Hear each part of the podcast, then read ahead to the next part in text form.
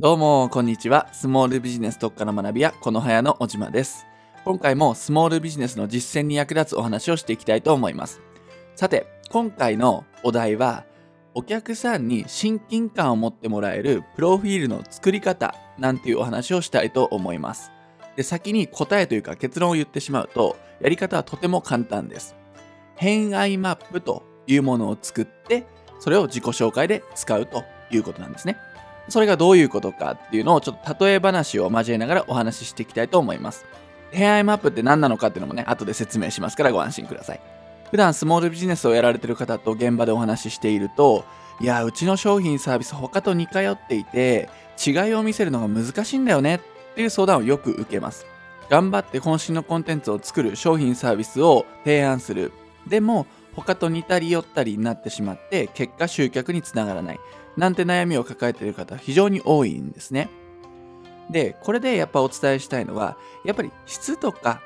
そのもの商品のスペックで勝負するのってなかなか難しいんですね。素人目線から見ると、専門的な商品であるほど違いを見分けるっていうのは難しいんです。なので重要なのは、商品そのものもそうなんですけども、人間的な部分、その人がどういう人なのかっていうことで勝負をしていく必要があるわけです。で、これは例え話というかエピソードなんですけども、私の彼女を以前自分の両親に紹介するってことがあったんです。で、私自身も非常に緊張して、彼女も緊張して、両親もそわそわしてみたいな状況で、結構緊張が張り詰めたイベントだったんですよ。で、いよいよその当日がやってきましたと。で、私自身がこう両方の間に立って会話を進めるんですが、いまいち両者緊張しているし、私も緊張しているんで、会話が、まあ、カチカチというかね、固まってたんですね。でもある時ですね、私の母が、あ、じゃあちょっとあれ見せちゃおうかなっていうことで席を立ったんですよ。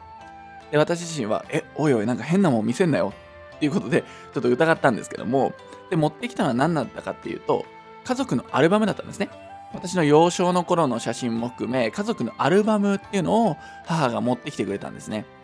そのアルバムを見ながら、今度みんなで会話をするわけですよ。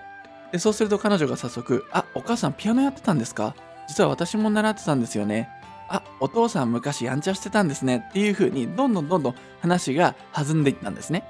アルバムの写真っていうネタがあったんで、一気にその空間っていうのは和んでいきました。まさにこのアルバムが会話の潤滑油になってったんですよね。そこからというものまるでみんな別人かのように話が弾んでいって、結果、和やかな雰囲気で楽しい時間を過ごすことができました。こういった経験とちょっと似たような経験が以前企業当初にもありまして以前私たちはセミナー撮影業をやっていたんであるセミナーに撮影をいつものように行ったんですねそのセミナーの参加者はみんな初対面なんですよでも開始5分ぐらいでワイワイ賑やかになってるんですよねで何が起きてるんだろうって覗いてみるとみんな何やら手に A4 の紙みたいなものを持ってめっちゃ楽しそうに話してるんですで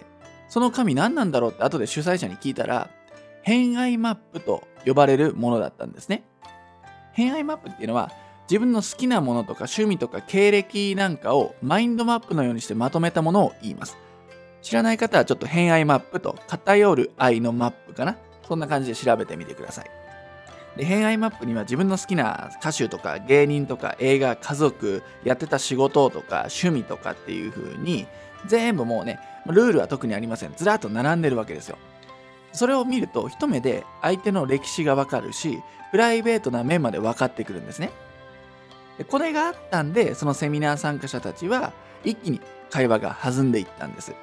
一気に距離が縮まったんですね。まるで先ほどの両親が持ってきたアルバムのような役割をしていたんですね。やっぱりこの話で分かることは商品そのものの質とかってなかなか最初分かりにくいんですよね。なので質で差別化を図るっていうのは今の時代容易ではないんですよ。それよりもその人らしさとか人間の部分でまずは興味を持ってもらって勝負していくって方がやっぱり現実的なんですね。なので何か人間的なものを表現できるようなツールっていうのを使っていくと割と商品サービスの購入もつながるんじゃないかなということなんですね。でスモールビジネスであればブログとかサイトとかあるいはセミナーで話す時とかっていう風に自己紹介とかプロフィールってあると思うんです。でそこでちょっとね今回のヒントをもとに偏愛マップのようなものを作っていくと割と親近感っていうのは早く感じてもらえると思います。さっきも言ったように自分の趣味ハマってることとか家族のこととかペットのこととかやってきた仕事とかいうことを並べるんですね。そうすることで例えば人見知りの方でも相手からその話題を振ってきてくれたりだとかっていう風に会話がやっぱ弾んでくるしあとはプロフィールで一気にマインドマップをポンと見せるとあこの人自分と似てるところがあるかもっていうことで向こう側が勝手にねそう思ってくれますんで結構ねあの表現方法としては優れたやり方だと思っています。なので話をまとめていくとスモールビジネスをやっていく上では商品サービスで差別化を図ることはもちろん大切です。ただその前に人間的な部分で差別化をするともっといいんですね。こっちの方が簡単に興味を持ってもらいやすくなります。まず最初のファーストコンタクトとしてはね。その人に興味を持てば自然と商品サービスにも興味を持ってくれるような流れになりますのでまずは人間的な部分をアピールしてみるのはいかがでしょうかということなんですね。